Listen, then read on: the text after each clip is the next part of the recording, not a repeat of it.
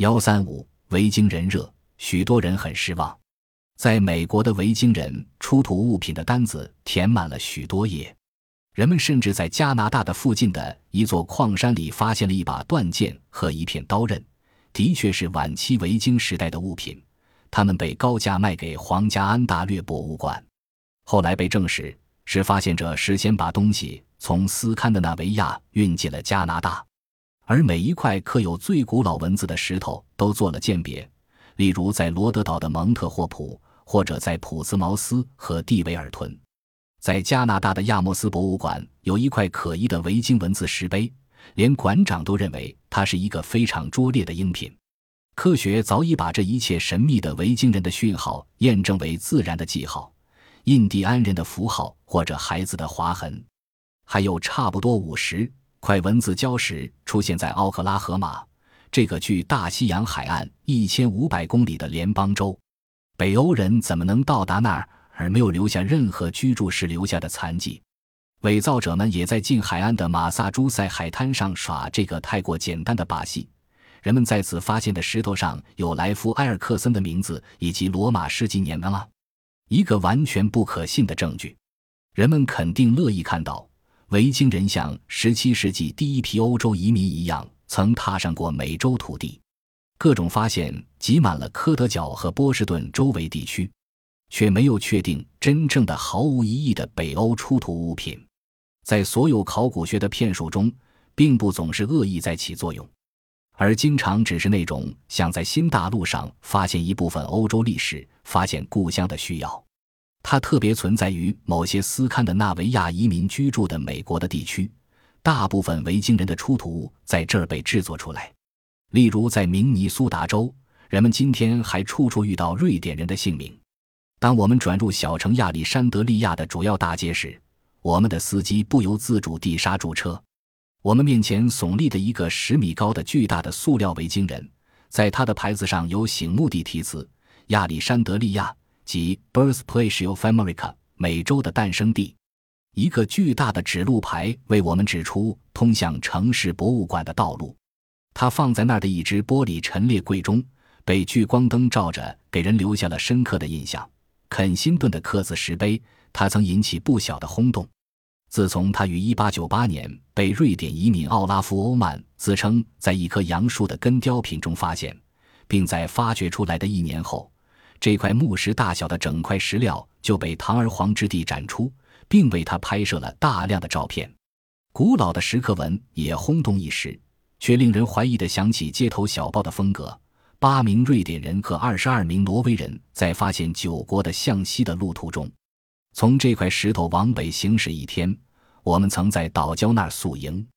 某天我们去打鱼，回来时发现了我们自己人中的十具尸体，鲜血染红他们身体。圣母玛利亚，保佑我们不受邪恶的侵害。从这座岛出发后的十四天旅程，使我们船捕失去了十个人。在这样轰动的事件中，发现地点肯辛顿距大西洋海岸足有两千公里远。几乎十三的文字在提到的维京时代根本不常用。尽管如此，本世纪初，土生土长的挪威作家哈尔马赫兰为这块石头开始了一次长途宣传步行。其巨大的成功有说服力地证明，发现者和政客们的联盟至今在美国有斯堪的纳维亚烙印的地区怎样起着非常大的作用。为了消除一切怀疑，荷兰把发现者欧曼描写成一个怕羞的农夫，既不认识古文语，也不认识线性文字。欧曼是一个没有想象力的文盲。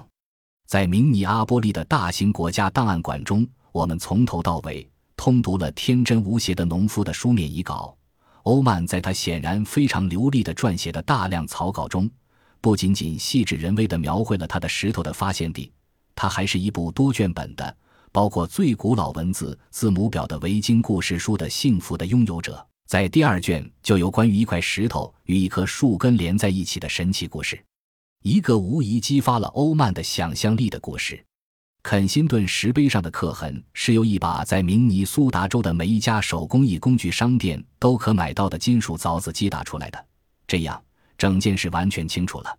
这一切却不能阻止明尼苏达人发誓扫宝石碑的真实性。在亚历山德利亚的博物馆内。人们不顾一切地在其他的玻璃柜里陈列着几把红色的维京人斧头，他们很快被鉴定为上个世纪过时的烟草切割器，简直是维京狂。还有一件人们不必提的出土物，如果它不是这么古怪，也许人们不会不断用它来证明维京人在美洲的存在。位于罗德岛上的纽波特圆形石塔，它以其七十五米的高度，在整个维京人聚居区是最显眼的遗迹。据说维京人。人们没有发现他们任何别的居留痕迹，从这儿侦查敌人、谁掠的行踪。即使人们忽略这种不合常规的猜测，即维京人在当地应该已经培养出不可想象的建筑天赋，并建造了一座精密测量过的石塔。那么，在这种情况下，这些考古结果依次在塔角的发掘带来的，听起来仍是可疑的。除了一只荷兰人的陶制烟管碎片外，人们还发现了各种各样出自17世纪的碎片。纽波特的维京人塔似乎是殖民时代初期的一座风车，然而他仍然给予上世纪中期的美国诗人华兹华斯·朗费罗写下一首短诗的灵感。在诗中，一个维京人如此解释塔的意义：不断向西航行，当暴风过去，我们看见陆地像云朵忽隐忽现。为了我的亲密爱人，我在那儿建造圆塔。他今天还处理海边，你会看见他向你示意。维京人对于民族诗人，他永远意味着某些东西。荒野中的幸运发现，挪威人赫尔戈因克斯塔特，年迈的他目前住在奥斯陆，是一位真正的爱国者。早在二战中，他就利用了时机的有利，丹麦被德军占领，因此他几乎可以不受干扰地与一个朋友一起。在丹麦的格陵兰升起挪威国旗，维京人士的土地获得法。布里吉特·瓦伦斯，因克斯塔特常年的考古同事，为我们讲述了这个有趣的故事。他现在为加拿大文化遗产协会工作，在纽芬兰的圣约翰斯接我们。业余考古爱好者和律师因克斯塔特几乎是个冒险故事学士，在挪威政府的资助下，他游历全世界。为了在不同的目的地探寻挪威人的居留遗迹，他那时正着迷于一个念头：要证明挪威人发现了美洲。为了发现维京人在美洲的聚居地，他沿着海岸不断的上下来回。瓦伦斯在这些回忆中还处处表露他对维京人的那种种坚韧不拔精神的高度赞赏。他考察了波士顿和拉布拉多半岛之间三千公里海岸线。因克斯塔特在他大范围的旅游中，沿着罗德岛和纽芬兰之间偏僻而少人居住的海滩，访问了在那世代居住的人们。开始没有成效，这只是本能，或者是纽芬兰岛最北端的葱翠草的促使因克斯塔特在一九六零年下于此地积极展开他的研究工作。无论如何，他碰到了乔治·德克尔，一位新来的英国居民。他在梅多湾一带地区就像一位村长，这次相遇成了一次决定命运的会面。除了德克尔，这个偏远地区的渔夫和农夫没人注意到岸边奇特的风景。德克尔把英克斯塔特带到这个显然是很久前修造的海滩梯地前，只能辨认出它的轮廊，某些部分还被森林覆盖着。难道在这儿，在这个没想到的地方，莱夫埃里克森踏上了美洲？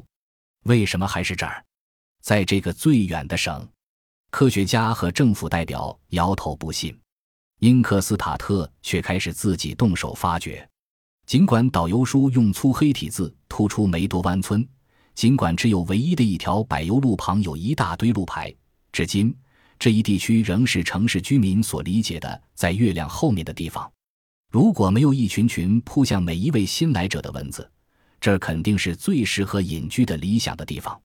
当因克斯塔克和他的妻子安妮斯廷在1961到1968年间的再次进行发掘时，周围一切显得更加寂寥。今日收藏着出土物品的大型博物馆也还没超出宽广的发掘范围，而且几乎没有游客会在世界的这个尽头迷路。他不能忍受很久这种孤独，瓦伦斯回忆道。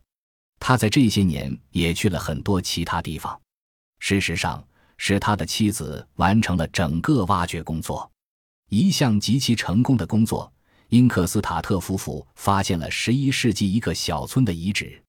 这个发现本身似乎不够引起轰动，因为发现印第安原住民的文化遗址在这个曾是人口相当稠密的地区并不少见。但这次在如茵的绿草坪下藏着的东西是草块房的地基，它们在形状和大小方面都与格陵兰的维京人住房相似。三组房屋中的每一组都由一个中堂和一个或几个毗邻房屋组成。